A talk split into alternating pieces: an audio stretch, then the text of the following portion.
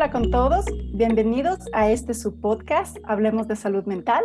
Como ustedes ya conocen, este es un espacio desarrollado por profesionales de la Clínica de Salud Mental de la Universidad San Francisco de Quito. Yo soy Valeria Troya, su host. Soy doctora en Psicología Educativa e Infantil. Soy también parte del equipo de la Clínica de Salud Mental. Soy esposa y mamá.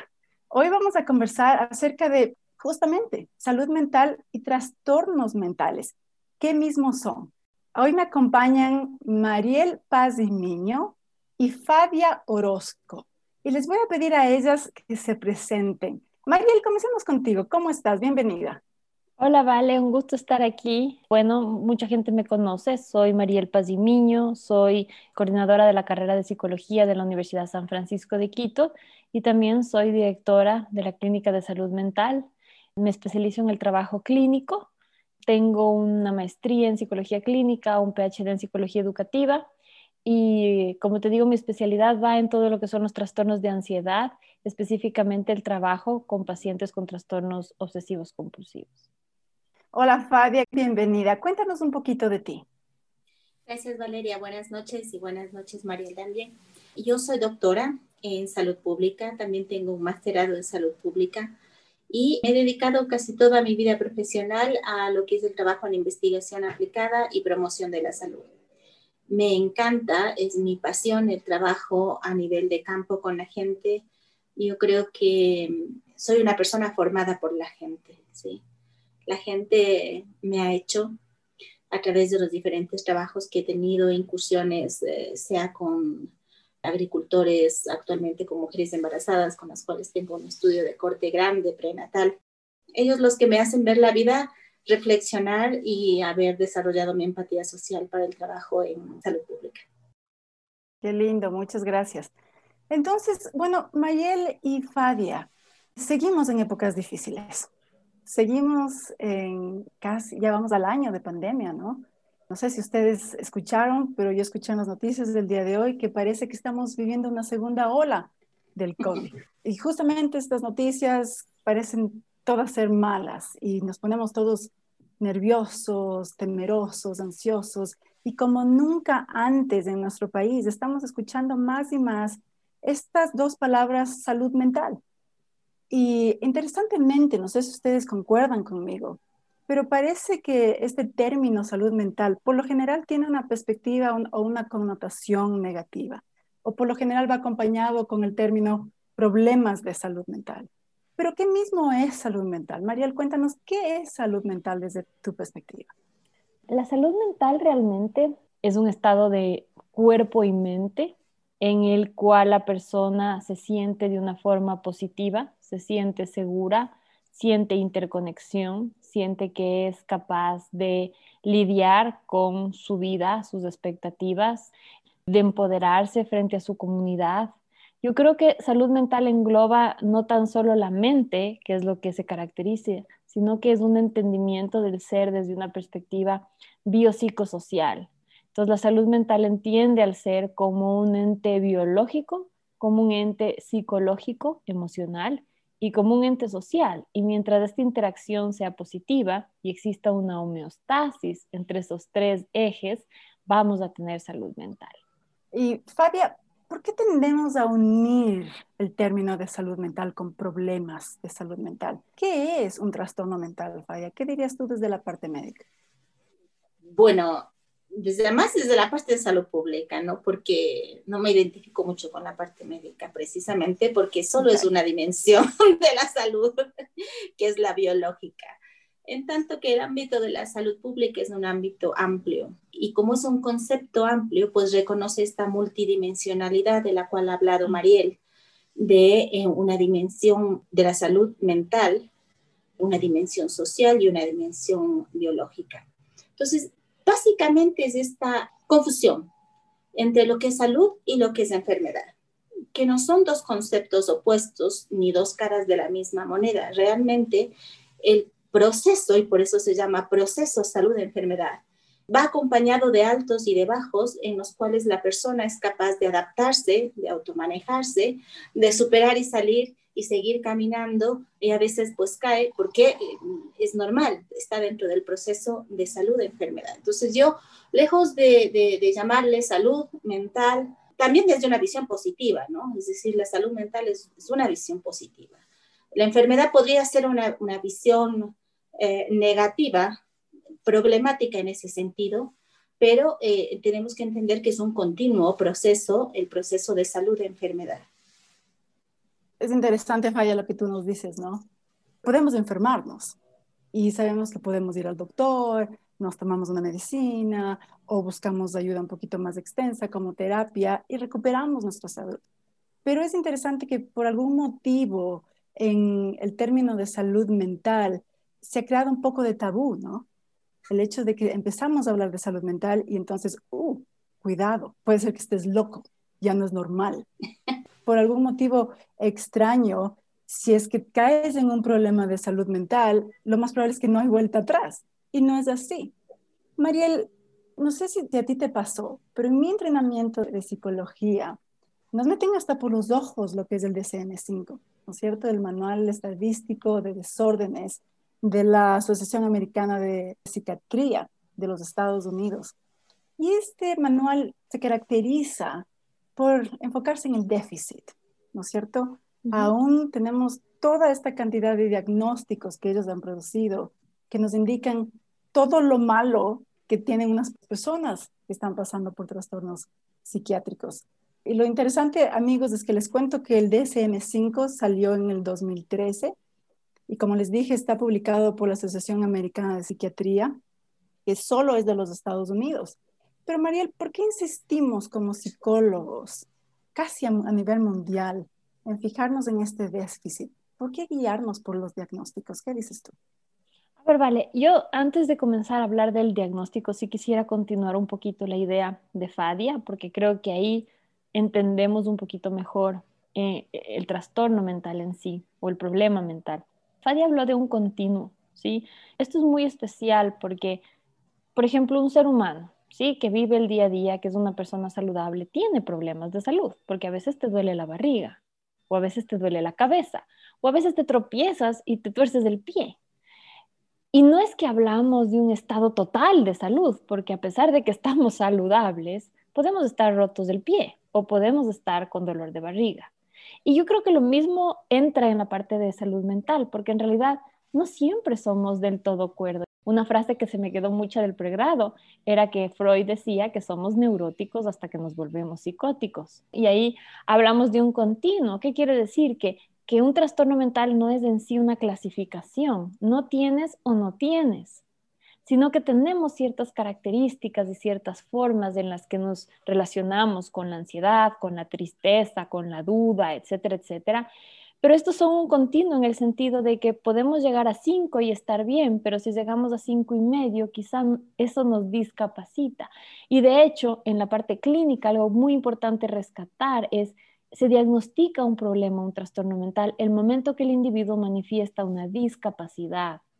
¿Me explico? Porque podemos tener dos personas que exhiben la misma sintomatología, donde el uno no está discapacitado porque esto no altera su funcionamiento, su vida, su trabajo, su socialidad, pero otra persona puede tener el mismo comportamiento y sin embargo estar sumamente afectado. Entonces, creo que hay que partir desde ahí el diagnóstico, que un diagnóstico no es para todos, que las personas se relacionan de forma distinta con quizá estas faltas de salud, como podríamos llamarle. Entonces, a veces puedo estar triste. No es que tenga una depresión mayor, tan solo estoy triste porque gozo de salud mental, ¿sí? Y a veces me puede invadir la duda y la incertidumbre y la angustia, pero eso no quiere decir que tengo TOC.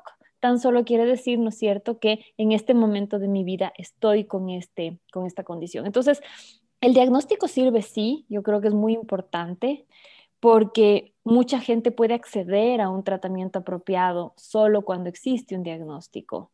Aquí en el Ecuador a veces es un poco difícil en el tema de salud mental porque seguimos estando en un área gris en cuanto a qué es la salud mental. Pero por ejemplo en los Estados Unidos, sin un diagnóstico propio, mucha gente no puede acceder a un tratamiento. Entonces yo creo mm. que hay que tener cuidado con esta palabra. Mucha gente habla de un letrero, de un rótulo, de un estigma que te ponen cuando te dicen tú tienes, ¿no es cierto?, un problema o es una persona que sufre de TOC o sufre de ansiedad, pero lo importante es ver el proceso, ¿sí? Y ver el trastorno mental como un proceso, no como una persona. Y yo creo que así me hubiera gustado también que a mí me enseñen en el sentido de que mm. no es el depresivo, no es el ansioso, es esta persona que en este momento está teniendo problemas, ¿no es cierto? Tratando de elaborar en esas emociones, en esos sentimientos. Creo que podríamos esto trasladarlo a la parte física, ¿no es cierto?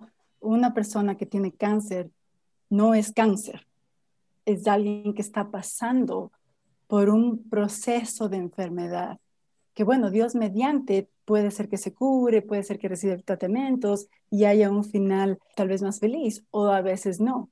Pero cualquier final que esta persona tiene no es la persona cáncer.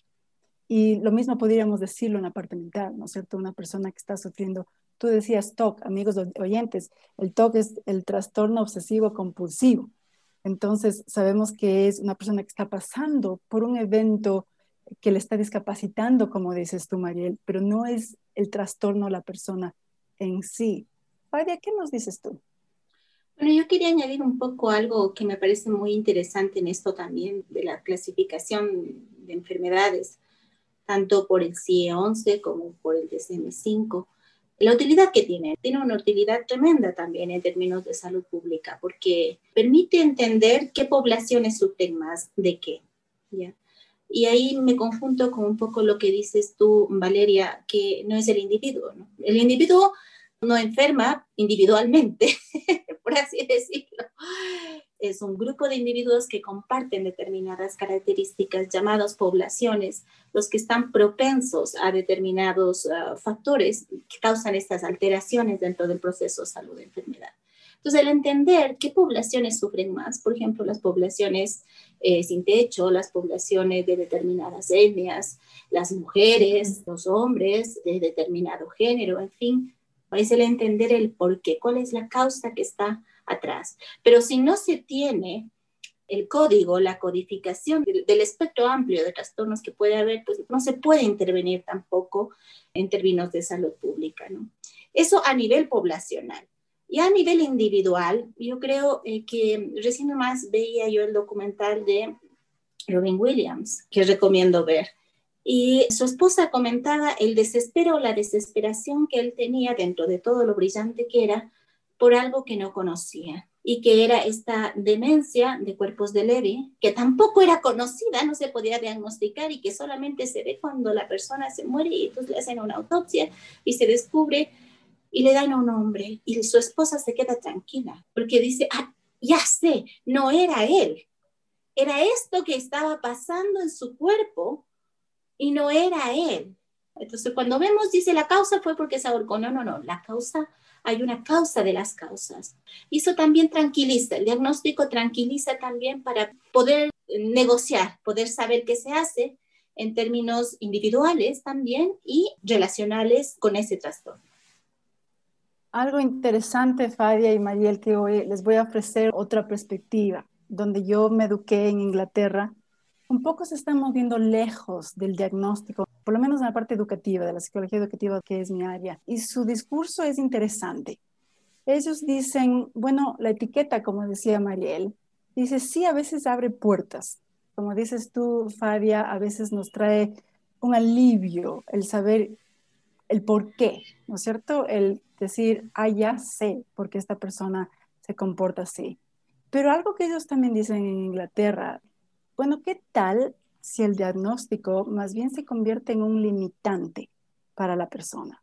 Y por ejemplo, uno de mis supervisores, me acuerdo clarito, que me dijo a mí, si es que decimos que este niño en particular tiene déficit de atención, entonces corremos el riesgo de decirles a los papás y a los profesores que no le den ciertas oportunidades. La expectativa es no lo haga, porque tiene déficit de atención, porque es disperso, porque es impulsivo. Entonces, esta supervisora me decía, ¿qué tal si en vez de ponerle siempre una etiqueta, trabajamos a nivel de necesidades y fortalezas? Con o sin etiqueta, el hecho de poder ayudarle en esas necesidades. Nos encontramos con ese estudiante o ese individuo en ese nivel íbamos trabajando con eso, ¿no? Con o sin etiqueta. Y es otra perspectiva interesante que me parece a mí. Pues exacto, ¿no? Es que la salud mental es un producto social, no es un constructo social. En ese sentido, el limitarse a una sintomatología, además, que, como hemos dicho, es un proceso, ¿no? Entonces, no es que está fija, sino que aparece, puede de recrudecerse o no en función de los determinantes que producen ese evento de salud. Y es muy interesante.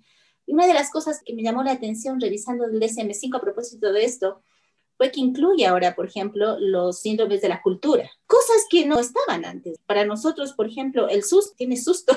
Entonces, es el poder reconocer también la influencia del contexto social en la producción de un determinado evento de salud mental. Sí, y creo que aquí vale la pena, Fadia, contarles a nuestros oyentes acerca del ICD-11, porque no sé si tú, Mariel, pero por lo menos yo no me enteré que había otro manual acerca de salud física y salud mental hasta que hice mi doctorado. Yo sabía que había el DSM y estaba en tal nivel superior, ¿no? Todos como que adoración al DSM. Pero total, hay otro manual, que es el ICD-11, que es la última versión, que fue publicada en junio del 2018, con la intención de que globalmente se lo use en el 2022. Y amigos oyentes, les cuento que este manual está producido por la Organización Mundial de la Salud, aprobado por 193 países miembros y justamente, como decía Fabia, incluye aspectos raciales, de la cultura, del lenguaje, mucho más completo que del DSM-5. Entonces aquí es mi invitación también a nuestros oyentes al decir el DSM no es todo, es el manual que nos produce los Estados Unidos. Hay otro manual más completo, un poco más general, que produce la Organización Mundial de la Salud. Pero ya que estamos hablando de manuales y de diagnósticos, Mariel, quisiera preguntarte, ¿son los trastornos mentales genéticos o causados por el ambiente? ¿Y se los puede prevenir? La investigación que se ha hecho en los últimos 10 años ha arrojado el resultado de que los seres humanos son un producto tanto de la natura como de la nurtura, definido como la crianza que tienen. Y para darte un ejemplo, se ha hecho estudios con dos gemelos idénticos, donde sus dos padres tenían características esquizofrénicas. La esquizofrenia es una enfermedad que tiene una gran relación en el tema genético, entonces es posible que tu descendencia tenga también una codificación genética para desarrollar esquizofrenia. Y resulta que estos dos chicos fueron adoptados en una misma familia y resulta que estos chicos fueron criados de la misma forma, tenían la misma base genética, lo que quería decir es que si el uno era algo, el otro tenía que ser algo, ¿no es cierto? Eso, es lo que entendemos cuando es una genética idéntica y más aún al ser gemelos monocigóticos, eso quiere decir que los dos provienen del mismo huevo y el mismo espermatozoide, ¿no es cierto? Que se divide. esperaríamos que los dos desarrollen los mismos problemas quizá a nivel de salud. Pero lo que encontraron fue que uno de los chicos desarrolló esquizofrenia y el otro no. Y decían, pero ¿cómo es esto posible? ¿No es cierto? Si estamos hablando de dos papel bonds igualitos, donde hemos torcido, les hemos trabajado, hemos hecho todo lo que teníamos que hacer, y ahora vemos que son diferentes. Y ahí se entiende un poquito que inclusive dos personas idénticas, criadas en una misma familia, expuestas a las mismas situaciones, pueden entender las situaciones de una forma distinta, pueden haber estado un milímetro más lejos del uno que el otro, puede el uno haber estado viendo a la derecha y el otro a la izquierda, y todo eso ya va generando primero una arquitectura cerebral distinta, ¿sí? Las experiencias claras que tienen los niños en los primeros años de vida genera su arquitectura cerebral. Experiencias daninas generan una arquitectura cerebral inestable. Pero más allá de eso, somos producto de la genética, somos producto del medio ambiente, pero también el medio ambiente es capaz de activar genes, de aprenderlos y apagarlos durante nuestro ciclo de vida, como un enchufe de luz. Resulta que yo tengo el enchufe de luz de la depresión por ese motivo.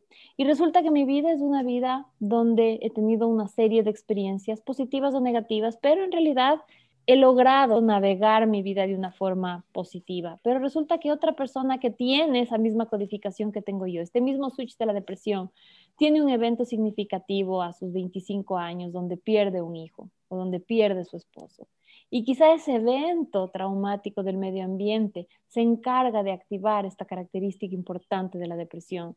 Y esta mujer quizá sufre de esa depresión toda su vida, ¿sí? Entonces, ¿qué te estoy diciendo? Que hay un 50% de probabilidad de que la genética, ¿no es cierto?, esté con nosotros y la natura.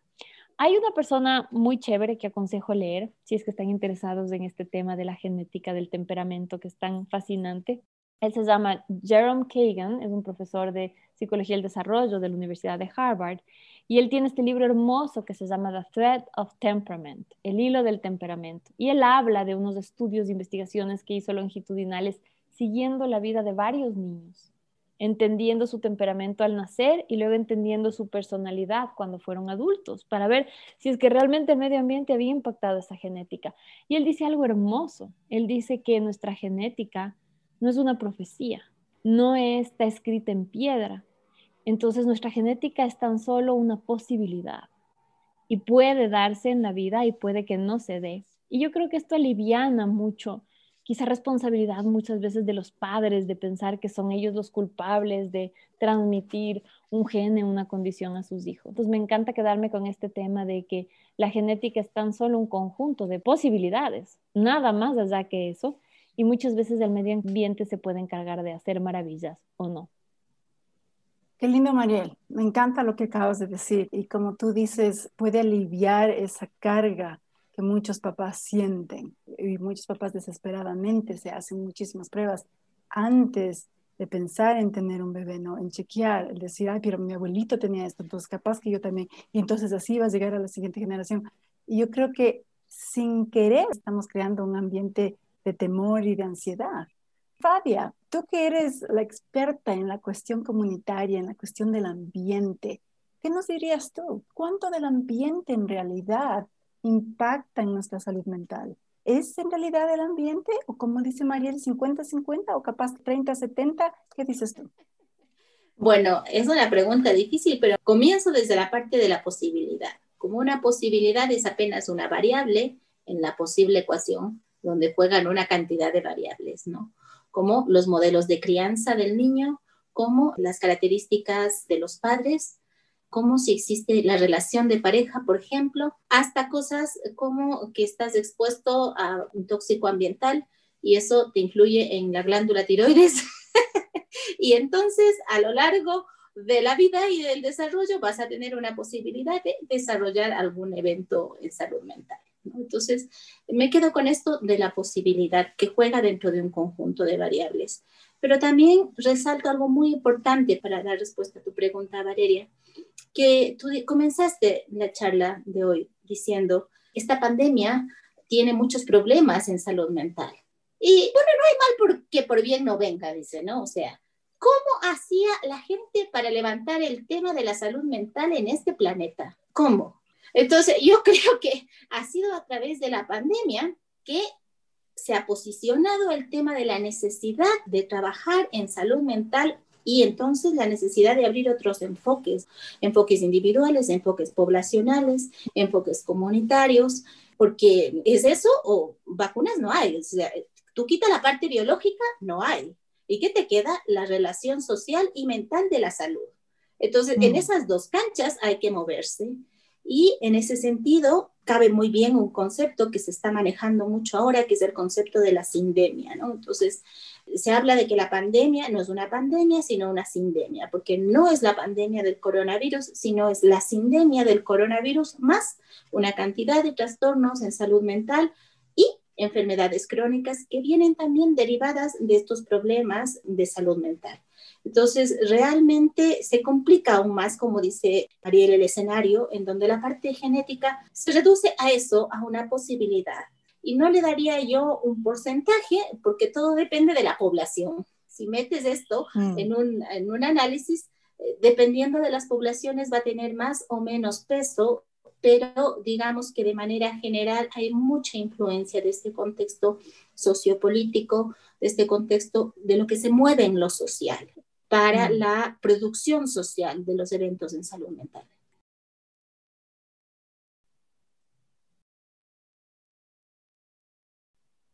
Estimados oyentes, Con esto vamos a terminar la primera parte de esta conversación tan interesante que estamos teniendo con Fadia Orozco y Mariel Paz y Miño.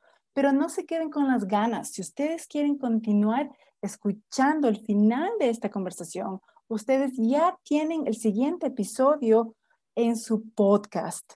También les quiero contar que si les están gustando nuestros episodios, por favor suscríbanse a nuestro podcast, déjenos un review, denos cinco estrellas para que sí otras personas también nos puedan encontrar y puedan aprender junto a nosotros. No se olviden de escribirnos, comuníquense con nosotros, cuéntenos si les están gustando nuestros podcasts, díganos si tienen otros temas que quisieran que conversemos. Les dejo también nuestro número para que conozcan y nos pregunten acerca de los servicios que tenemos como clínica de salud mental. Se pueden comunicar con nosotros al 098-043-5484. No se olviden que si están comunicando desde afuera del Ecuador necesitan poner el más y el 593. También nos pueden inscribir al correo saludmental.ustq.edu.es. Nos vemos en el siguiente episodio. No se queden con las ganas. Un abrazo. Chao.